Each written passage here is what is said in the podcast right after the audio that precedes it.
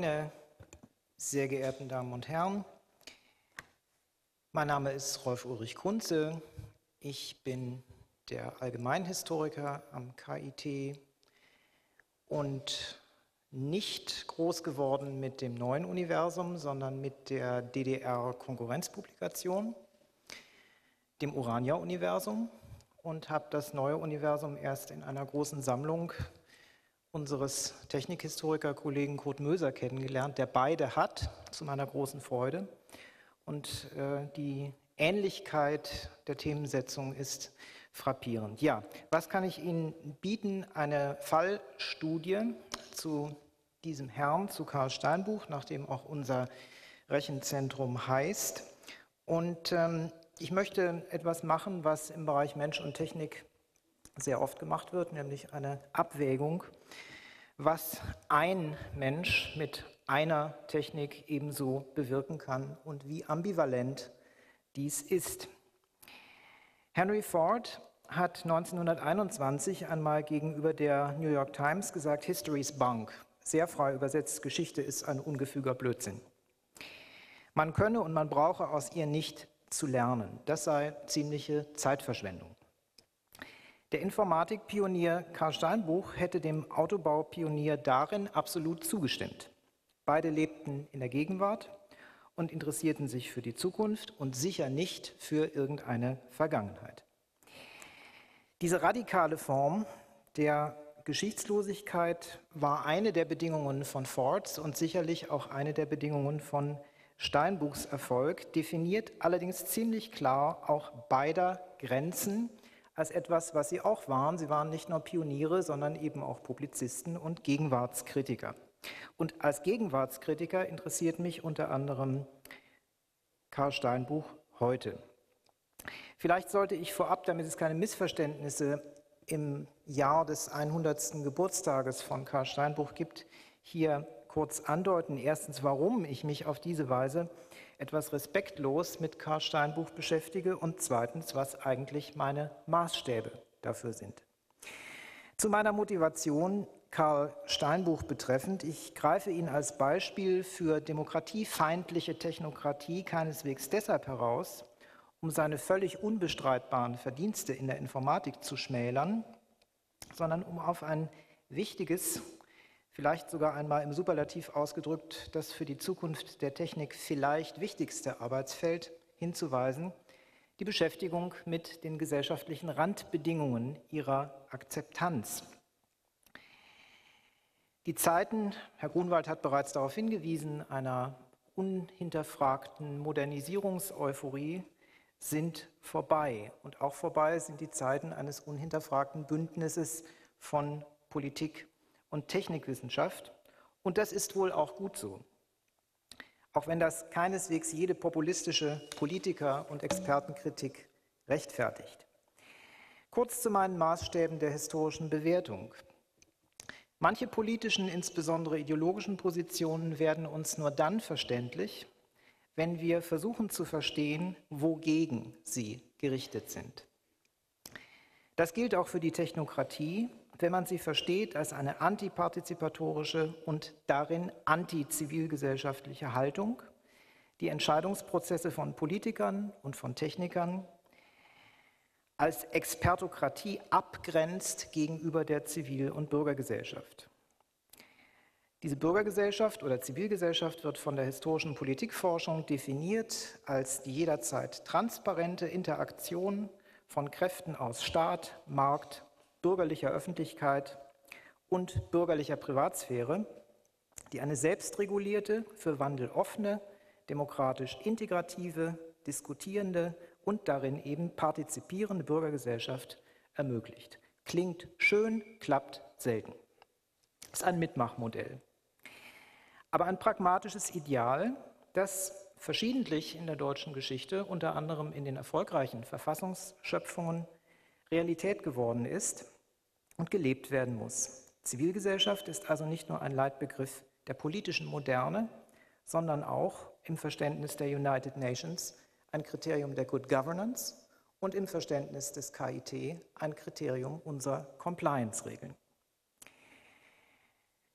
Ich werde Ihnen nur ganz kurz Steinbuch als Visionär und Gesellschaftskritiker vorstellen, dann auf einige seiner zum Teil wirklich schrillen, universumfähigen Technikutopien eingehen, deren argumentatives Muster das des Schalterumlegens ist. Und jetzt würde ich meine Institutsleitung freundlich ersuchen, eine kleine Schrift von Herrn Steinbuch einmal herumzureichen. Ich möchte, dass Sie das auch mal, ah, die ist schon herumgereicht, wunderbar, die soll ihren Weg gerne durch das Publikum finden. Äh, auch in der Aufmachung ist sie ausgesprochen typisch ähm, für die Zeit und auch typisch für die Prosa, die Steinbuch abgeliefert hat. Vielen Dank. Ähm, abschließend werde ich eine, einige Bemerkungen machen zur Wirklichkeit unserer Informationsgesellschaft im Verhältnis zu dem, was Steinbuch sich Ende der 60er, Anfang der 1970er Jahre so vorgestellt hat. Interessant daran ist, dass sich diese Informationsgesellschaft anders durchgesetzt hat, als Karl Steinbuch sich das vorgestellt hat. Für ihn war das eine streng rationale, von oben verordnete, Arm in Arm mit der Politik durchgesetzte Angelegenheit. Nein, nein, es ist eben anders gekommen. Unser Vizepräsident wies am Facebook-Beispiel darauf hin. Sie hat sich von selbst, von unten schwarmintelligent von alleine durchgesetzt. Karl Steinbuch, 1917 bis 2005, war Mitbegründer der deutschen Informatik und politischer Publizist. Als Autor machte er Werbung, man könnte auch ein bisschen böser sagen Propaganda, für eine von besserer Informationstechnik rational gesteuerte Welt. Das werden Sie in seinem Programm 2000 auch finden. Das ist eine dieser vielen Schriften, die Ende der 60er Jahre davon lebten, sich zu begeistern für die Vorstellung, wie leben wir im Jahr 2000. Es gab also unendlich viele Sammelbände und Bildbände, die genau in dieser Art aufgemacht waren. Steinbuch gehörte in den 60er und 70er Jahren zu einem bei Politikern im In- und Ausland hochgeschätzten Experten. Und er steht wie kaum ein anderer für eine technische Modernisierung, die als Ingenieurs- und als Sachzwang Rationalität den technischen Fortschritt durch die Einflussnahme auf Politik und Öffentlichkeit geradezu erzwingen will. Damit war Steinbuch um 1970 keineswegs allein, er war nur besonders radikal. Die Mentalität eines unüberbrückbaren Gegensatzes zwischen sachlogischem Expertenwissen und unaufgeklärter Laienahnungslosigkeit verband westliche Steuerungseliten in Technik, Industrie und Politik im gesamten industriellen Westen. Was wollte Steinbuch und was kritisierte er? Steinbuchs Publizistik der 60er und 70er liefert im Unterschied zu seiner späten, durchaus neurechten Bekenntnisprosa Belege dafür, wie und mit welchen Argumenten ein öffentlichkeitswirksamer Informatiker sich die technische Modernisierung der Bundesrepublik vorstellte. Wir können einen Blick in eine Zukunftsvorstellung von gestern werfen. Steinbuch ging davon aus, die Gesellschaft sei falsch verschaltet. Eines seiner Bücher hieß falsch programmiert, falsch verschaltet verwendete er auch gewissermaßen als Steigerung von falsch programmiert. Ende der 60er Jahre gehörte Steinbuch zu einer internationalen Avantgarde von europäischen und amerikanischen Fortschrittsplanern, die, sofern sie aus Westeuropa kamen, tendenziell politisch eher linksorientiert waren. Ihr Interesse galt der Erzeugung von Wachstumsgewinnen zum Zweck der Wohlstandsverbreitung in modernen Massenkonsum, Mobilitäts- und Informationsgesellschaften. Die hatten drei wesentliche Grundlagen, stabiles ökonomisches Wachstum, eine Lösung der Energiefrage durch Atomenergie und eine Lösung der gesellschaftlichen Verteilungskonflikte durch runde Tische. Von demokratischen, basisdemokratischen Prozessen gar ist hier nicht zufällig nicht die Rede. Die Vorstellungen von Menschen wie Steinbuch waren ja vernünftig, weil aus wissenschaftlich abgestützten Sachzwängen herleitbar, also gab es nichts zu diskutieren. Die Aufgabe der Politik stellte sich für Steinbuch als Umsetzung technischen Expertenwissens dar. Einige Beispiele für äh, Steinbuchs Utopien, entnommen aus einem Sammelbandbeitrag über Technik und Gesellschaft als Zukunftsproblem. Steinbach diagnostiziert hier in dem für ihn typischen Widerspruch ausschließenden Stil zwei zeitbestimmende Trends. Zitat, die explosive Entwicklung von Naturwissenschaft und Technik und den Zerfall traditioneller Autoritäten. Zitat Ende. weil die Politik gegenüber den vergangenen vorhersehbaren technischen Zukünften in Gestalt von, Zitat, Atomtechnik, Raumfahrt und Computertechnik, Zitat Ende, komplett versagt habe, sei es zwingend, dies in einer Reihe von global relevanten Feldern für die Zukunft zu verhindern. Es wird beunruhigenderweise nicht ganz klar, von welcher politischen Ebene Steinbuch hier redet. Von äh, der Bundesregierung, von der EG EU in Brüssel oder von der Welt- und nicht vorhandenen Weltregierung der UNO. Das bleibt etwas vage. Nun einige schöne Beispiele aus der Kategorie des neuen Universums, aber direkte Zitate unter anderem aus dem umlaufenden Buch Lösung der Ernährungsfrage durch Massenproduktion proteinhaltiger Designlebensmittel aus Meeresfarmen. Lösung der Energiefrage durch Kernspaltung und Kernfusion. Es wäre direkt mal gut, man würde mitschreiben und könnte so eine Checkliste machen und dann hinterher gucken, was hat Steinbuch prognostiziert, was haben wir erreicht. Kommunikationsrevolution, das ist einer der interessantesten Punkte. Ich zitiere mal Steinbuch. Das langfristige Ziel der Kommunikationstechnik ist das wohl jederzeit griffbereite Gerät, etwa in der Größe einer Taschenuhr, mit dem jeder Mensch an jedem Ort in Bild und Ton erreicht werden kann und er sich auch an Computer wenden kann. Zitat Ende. Das ist, darf der Laie sagen, die Prognose des Smartphone aus dem Jahr 1969. Weitere Utopien, Computerentwicklung von der Spezialisten zur breiten Nutzung. Zitat, der Benutzer führt einen leicht verständlichen Dialog mit dem Computer, der zum gewünschten Ergebnis führt. Naja, leicht verständlich, naja, gewünschtes Ergebnis, aber der Weg ist beschritten. Didaktische Revolution durch sogenannte Lehrautomaten. In gewisser Weise haben wir die, wenn auch softwareförmig. Immaterielle Zustellung von Briefen und Zeitungen haben wir und immaterieller Geldverkehr haben wir dreimal. Auch wenn wir uns sicherlich nicht aus der See ernähren und nicht an direkten Le Lehrautomaten lernen, eine ganze Reihe von Steinbruchs wilden Ideen aus den 60er Jahren sind, da möchte ich dem Vizepräsidenten widersprechen, durchaus Alltagsrealität, wenn auch in einer anderen Form. Nur kam das eben keineswegs so, wie Steinbuch dachte. Der argumentiert als ein strenger Anti-Individualist, der sowohl dem Markt wie erst recht und vor allen Dingen dem Verbraucher misstraut. Hier gibt es ein goldenes Zitat.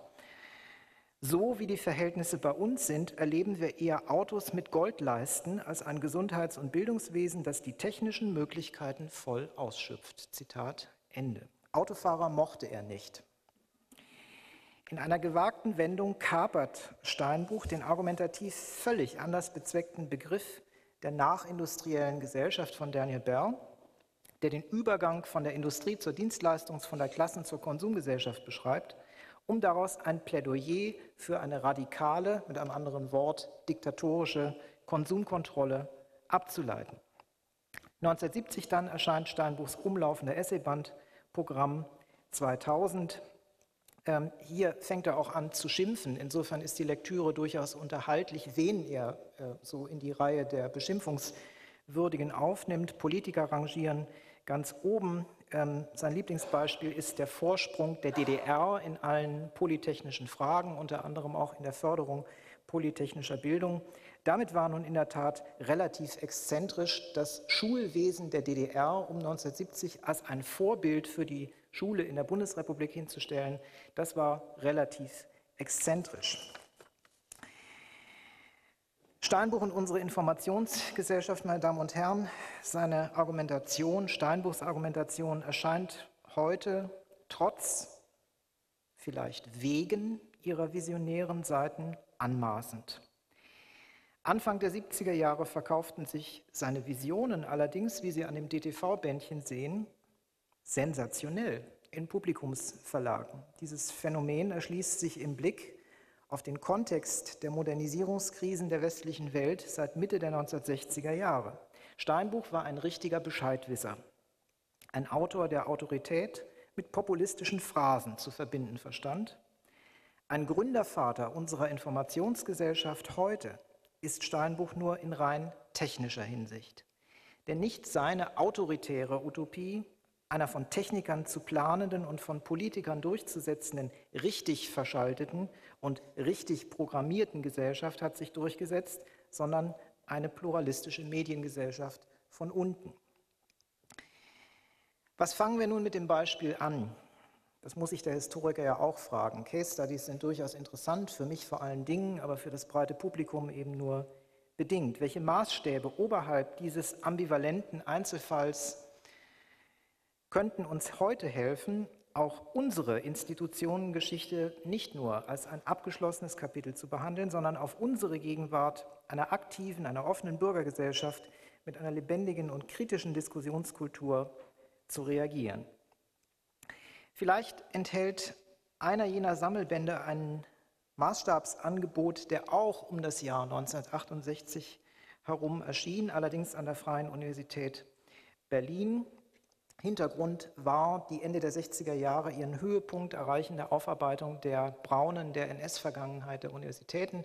Und die Freie Universität Berlin hatte daraus eine regelrechte Schriftenreihe gemacht und lud nun immer wieder dazu ein, sich darüber Gedanken zu machen, woher denn das unbestreitbare Versagen der deutschen Universität in der Gleichschaltung des Nationalsozialismus herrühren könnte.